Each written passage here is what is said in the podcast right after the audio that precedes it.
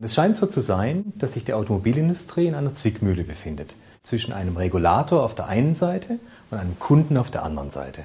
Der Regulator ist extrem technikgetrieben. Auf der einen Seite Emerging Markets, Modularisierung, Standardisierung und auch das Thema Downsizing. Und auf der anderen Seite das, was den Kunden treibt.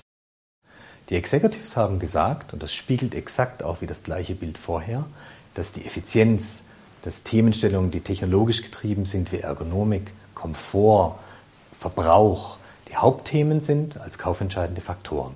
Wenn Sie die Kunden fragen, sind Konnektivitätsthemen, Plug-in-Solutions, die Verbindung mit existierenden anderen Technologien eigentlich viel wichtiger priorisiert.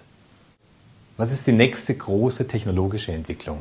In der Vergangenheit konnte diese Frage der Automobilhersteller am besten beantworten. Er hatte die klare Innovationsvorherrschaft. Heute müssen wir uns schon fragen, ob er nicht wieder irgendwo in der Mitte sitzt zwischen dem Kunden und dem Fahrzeughersteller selbst. Auf der einen Seite sehen Sie, dass mehr als 50 Prozent an keine großartige Veränderung des Geschäftsmodells denken. Und mehr als 70 Prozent denken, dass die Kundenbeziehung weiterhin durch die Automobilindustrie beherrscht wird.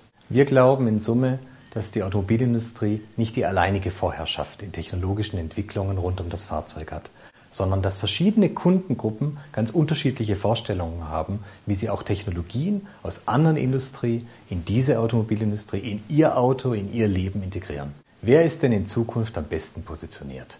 Starke Marken, starke Familien und starker Background sind wohl die Erfolgsfaktoren, um in der Rangliste eines global tätigen OEM erfolgreich zu sein. Trotz starker Marken sehen wir aber die Notwendigkeit zu kooperieren, um im Grunde aus diesem Mittelpunkt zwischen Kunde und Regulator auch herauszukommen. Und dies kann nur in einer gemeinschaftlichen Zusammenarbeit für neue Technologien entstehen. In Summe ist es immer sehr leicht, eine Industrie zu kritisieren. Aber eigentlich geht es mehr darum, Kräftefelder zu verstehen, verschiedene Industrien übereinander zu bringen und Verbindungen aufzuzeigen und die Position der Automobilindustrie in diesen Verbindungen zu signalisieren.